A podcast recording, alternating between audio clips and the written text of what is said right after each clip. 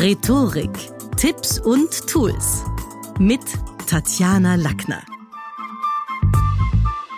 Ich habe kürzlich einen Blogpost über Denialismus geschrieben und mir gedacht, das eignet sich auch für eine Podcast-Folge. Also, was ist Denialismus?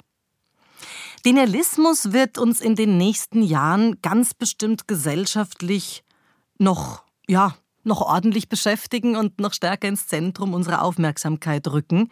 Schauen wir uns vielleicht mal den Begriff an.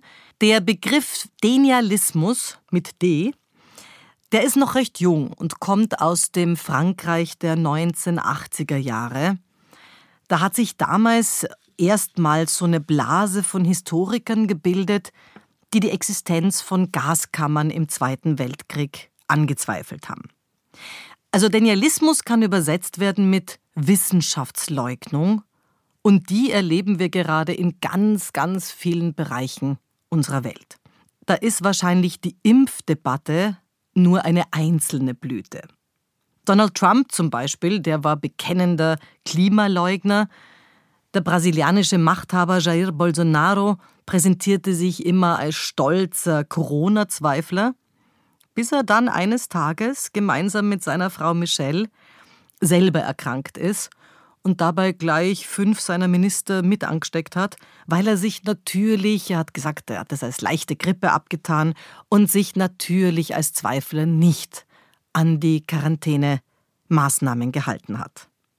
Elektroautos, Migration, aber auch andere Themen fördern laufend alternative Wahrheiten zutage. Und interessant dabei ist, dass sehr oft die Verbreiter, also ursprünglich die Verbreiter selber aus dem akademischen Kreis kommen und ihre Thesen, die zum Teil krude sind oder auch ja fragwürdig, dann in die Welt hinaus entlassen werden und später, wenn diese längst wissenschaftlich entkräftet werden, vervielfältigen sich oft noch Jahrzehnte später und fallen auf den fruchtbaren Boden des Populus, des Volkes. Und Verschwörungstheorien selber die jetzt nicht netto mit Denialismus gleichgesetzt werden können, aber dann natürlich mit in den Dunstkreis gehören, die sind so alt wie die Menschheitsgeschichte.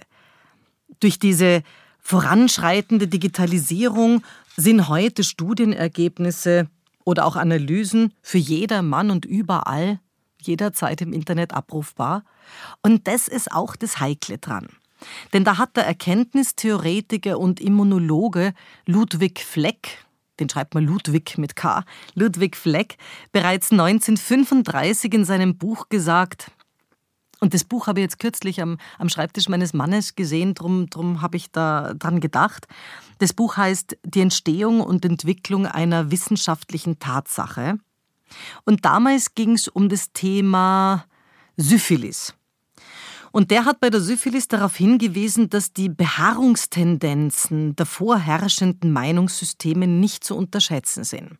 Also was war damals der Ausgangspunkt? Also man, man sieht es, also auch Fleck war davon überzeugt, dass sich zu diese Uridee und die Uridee damals äh, war, dass die Syphilis, also dass es um verdorbenes Syphilisblut geht, das hat sich irrsinnig lange transportiert, dass das Blut verdorben ist.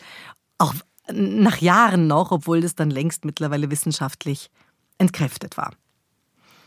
Den Mainstream mit all seinen Denkkollektiven und Meinungsklüngel überhaupt zu bewegen, ist vor dem Hintergrund unserer immer komplexer werdenden Welt ganz bestimmt nicht leichter geworden.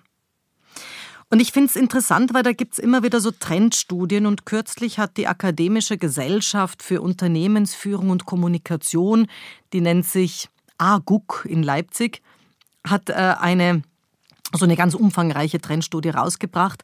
Und die hat klargemacht, dass Denialismus zukünftig verstärkt auf die Unternehmenskommunikation sämtlicher Bereiche zukommen wird und sich da ganz klar auswirken wird. Also diese Wissenschaftslüge werden wir in Gesellschaft, in Technologie, in der Medizin erleben wir schon, aber auch natürlich im Management erleben. Wir werden also in den nächsten Jahren uns noch wärmer anziehen müssen, um uns rhetorisch-strategisch gegen Halbwahrheiten, Ammenmärchen oder irgendwelche Lügengespinste zu wappnen. Weil, und da hat sich schon die Zeit auch verändert, früher galt, eine neue Studie hat bewiesen, Also alleine diese Aussage als höchste Karte im Spiel der Erkenntnis. Die sticht heute auf den Stammtischen oder in den Besprechungssälen ganz bestimmt nicht mehr. Und wir erleben in diesem Dunstkreis von Denialismus und Wissenschaftslüge auch noch ein neues Phänomen, nämlich dieses, äh, dieses Sherry-Picking.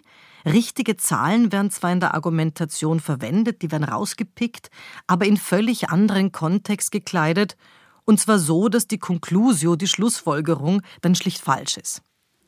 Und als ich da so ein bisschen recherchiert habe über den Begriff Denialismus, bin ich auf den Science-Blog des Gesundheitswissenschaftlers Josef Kuhn gestoßen, denn der hat sehr schön fünf Kniffe mal zusammengefasst, woran man Denialisten erkennen kann. Erstens, Anführen falscher Experten. Zweitens, Argumentieren mit logischen Trugschlüssen. Drittens, Einfordern unerfüllbarer Erwartungen. Viertens Cherrypicking, also Rosinenpicken, selektives Anführen von Evidenz.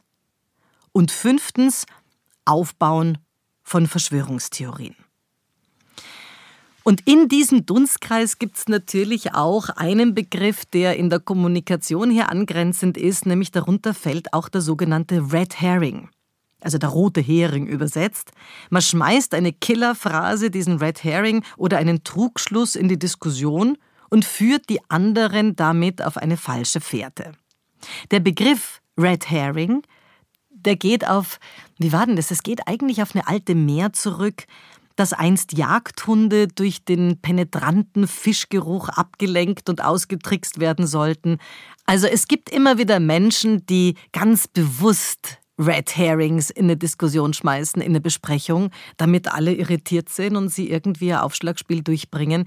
Das sollte man schon auch ein bisschen beobachten. Fazit?